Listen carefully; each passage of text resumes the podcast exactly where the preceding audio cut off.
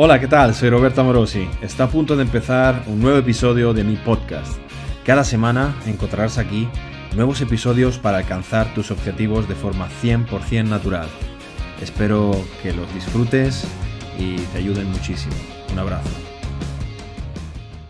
Hoy os quiero traer unas reflexiones personales, bueno, que nacen un poco de algunas conversaciones que he tenido con eh, mis seguidores y con gente incluso de mi propio equipo, de los Elite Coach y demás, porque, eh, como habéis ido viendo a lo largo de esta preparación, he ido repitiendo una y otra vez que eh, cada vez que me preparo que es más fácil, que es un paseo, que, que, esto no es sufrido para nada, que esto se puede hacer de forma sostenible, que se puede hacer disfrutando el proceso.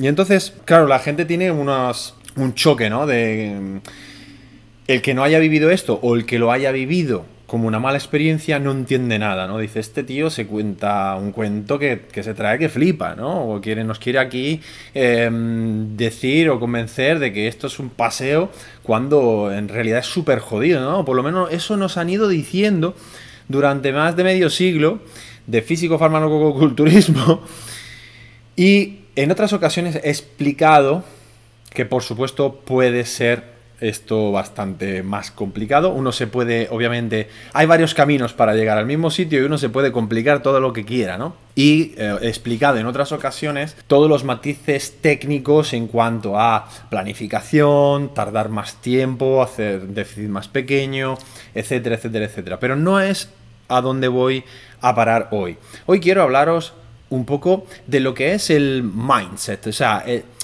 el estado mental en el que se encuentra una persona que, se está preparando para competir o en el estado donde se debería encontrar o que debería buscar bajo mi personalísima experiencia personal. Porque creo que es clave, por un lado, para que la preparación de la competición llegue a ser un proceso sostenible y sobre todo de crecimiento personal, una experiencia a través de la cual vamos a poder eh, crecer eh, a nivel de carácter, de persona, de autoestima, de conocimientos de nuestras capacidades y potencialidades.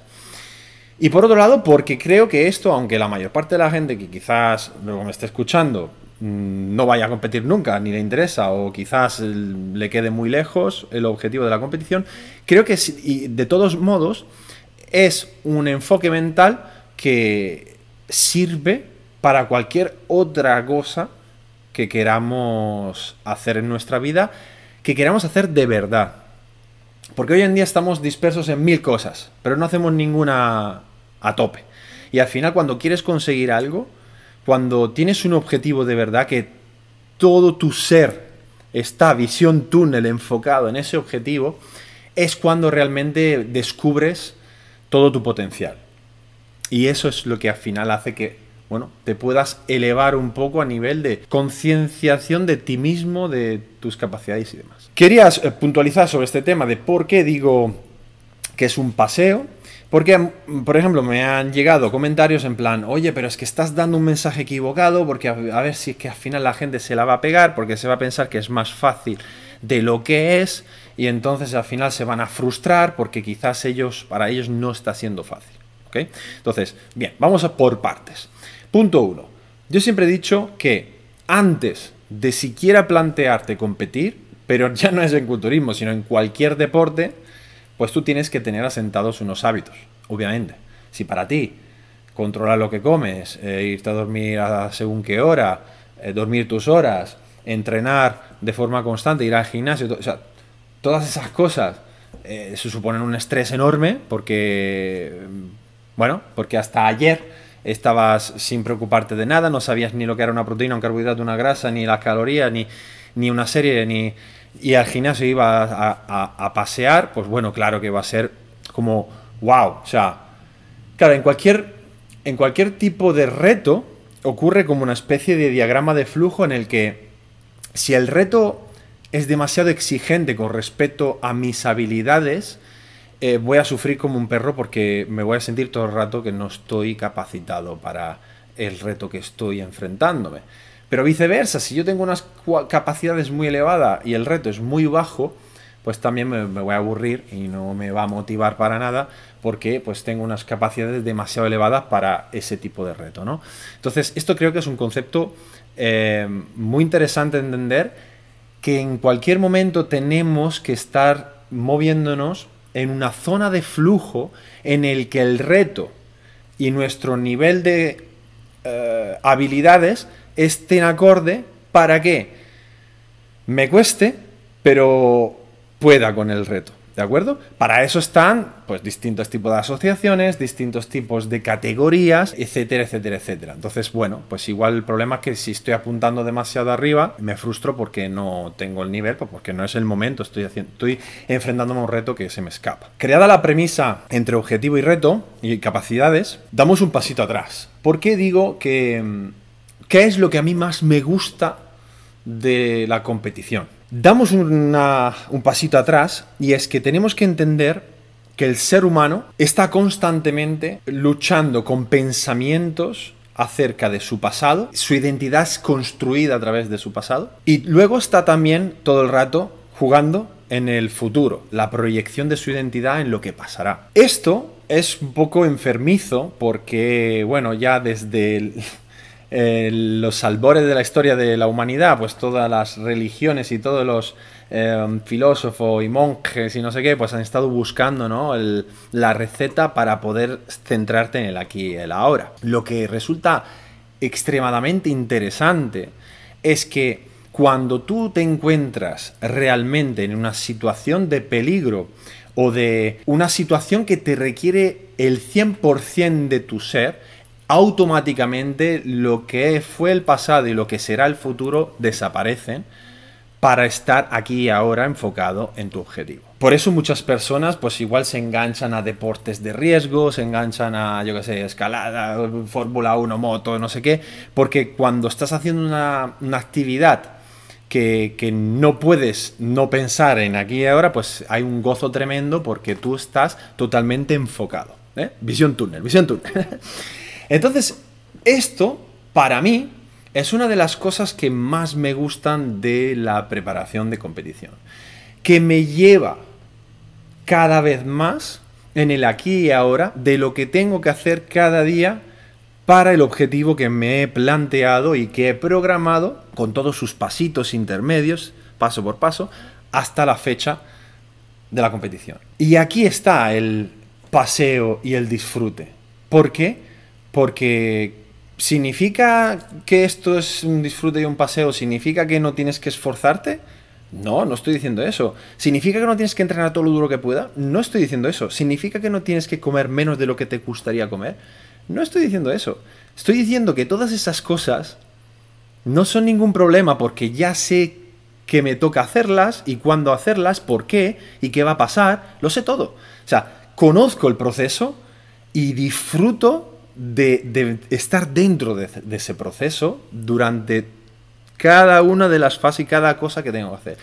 Entonces, esto es, por eso hablo de que esto es como también un crecimiento personal, porque en vez de estar preocupado de eh, el pasado, eh, ah, pues yo qué sé, mis limitaciones, mis tal, mis, experiencias pasadas, o el futuro, ¿qué es lo que pasará? ¿Quién va a competir? Hay gente muy buenas, eh, oh, mira, este va más adelantado, este va más atrasado, eh, ¿qué pasará? ¿Qué no pasará? No, es boom. Despertador por la mañana, rutina, pum, relajación, luego desayuno, ta, ta, tan, luego cardio, no sé qué, posing, luego entrenamiento, trabajar, pum, pim, pam, pum, Luego, comida, siguiente comida, tal, a dormir, son las horas, puff, como una puta máquina, como un puto robot. Yo, personalmente, claro, habrá gente que se va a agobiar mucho con esto, yo personalmente disfruto como un enano con este proceso, porque vuelvo a repetir, me devuelve de una sacudida, ¡pum! Aquí, aquí y ahora, y me hace, pues, sentirme eh, como pleno control de todo lo que hago y con un, bueno, con un gozo y un disfrute del día a día. Que quizás, cuando no hay ninguna, ningún plan, ningún objetivo a corto plazo, pues bueno, vas extendiendo, extendiendo y te, te vas, estás disperso y no estás al 100% en nada, ¿no? Porque estás disperso con muchas cosas, ahora me motivo con esto, luego con otro, luego, luego otra cosa, y luego otra cosa, y al final no haces nada, ¿no? Eh, hay una cosa que creo que se dice que es algo así como la teoría de, o la ley de, Alzheimer o no sé qué, que no es la enfermedad, sino es el que tú para hacer cualquier tarea vas a extenderla durante todo el tiempo que tienes para hacer esa tarea, ¿no? Entonces, eh, aquí no, pues aquí tienes una fecha, tienes un objetivo, tienes un plan y ejecutarlo.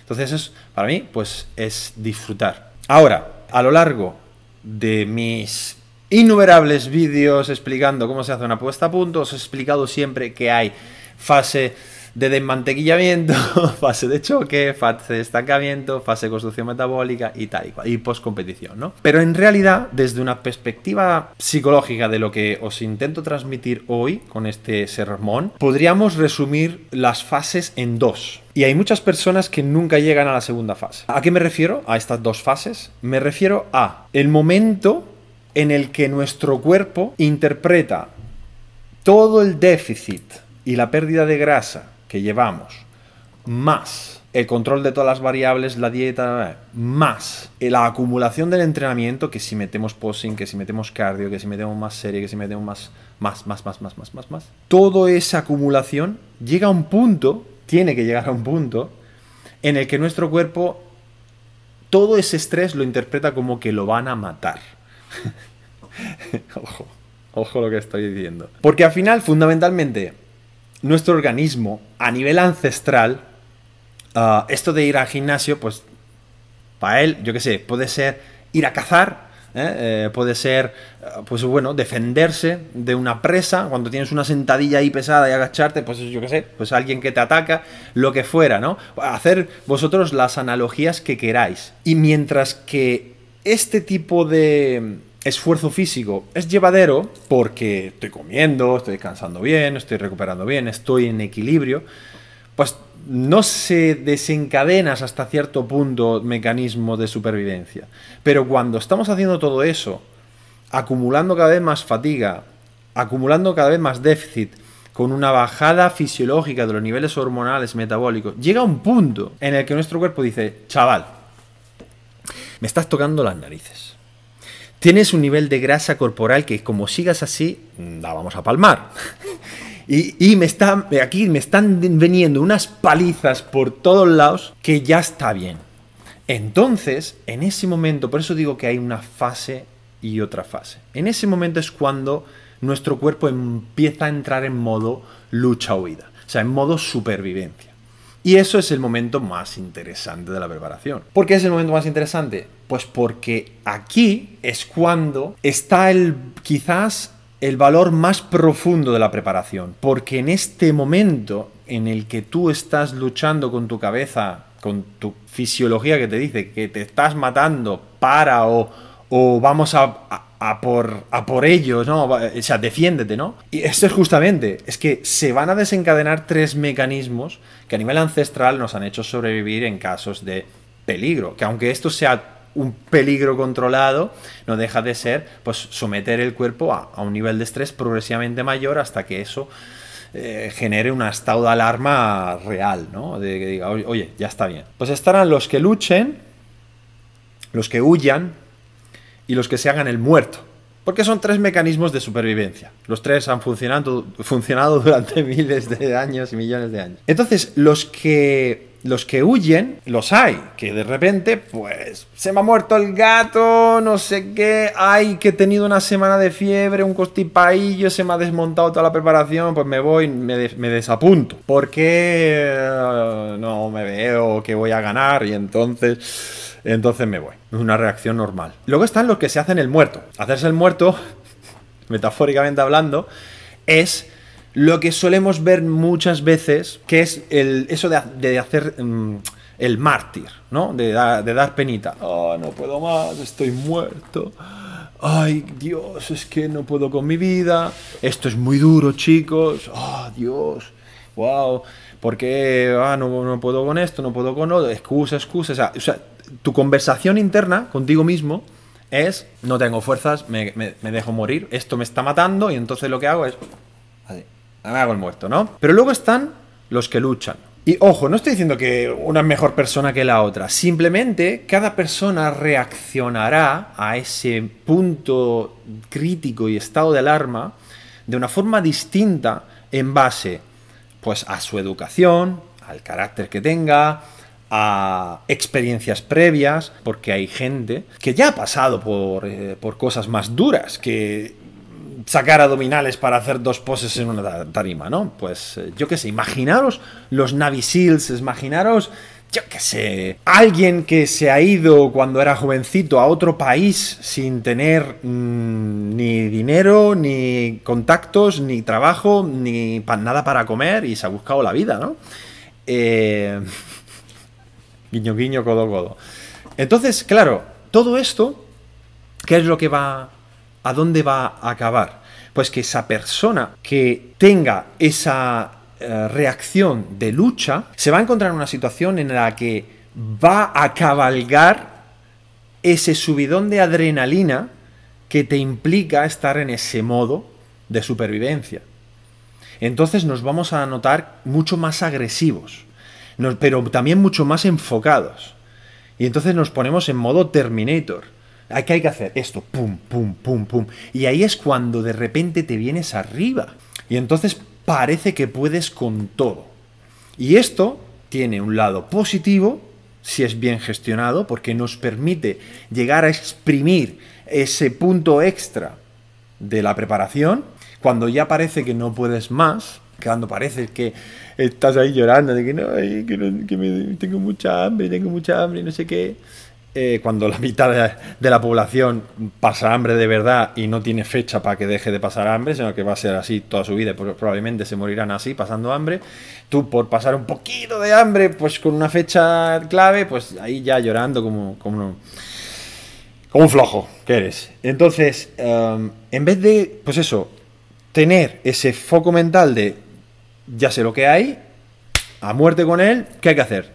Hay que luchar. Nos podemos encontrar en eso, en, esa dicotomía de que, bueno, pues que hay una conversación interna por la que me decanto por una cosa o me decanto por la otra. Por este motivo, digo que la preparación puede llegar a ser un instrumento tremendo de crecimiento personal, porque si yo nunca he llegado a experimentar esa situación de foco extremo y de, de, de reacción de lucha-huida, pues simplemente siempre me quedaré en la primera fase en la que voy así de Flower Power, ah, me preparo, tal y cual, pero cuando llegamos a ese punto crítico me cago y lo dejo, me hago el muerto o huyo. Y claro, ¿dónde está ese punto? Y ahí sí que entran en juego también factores genéticos importantes.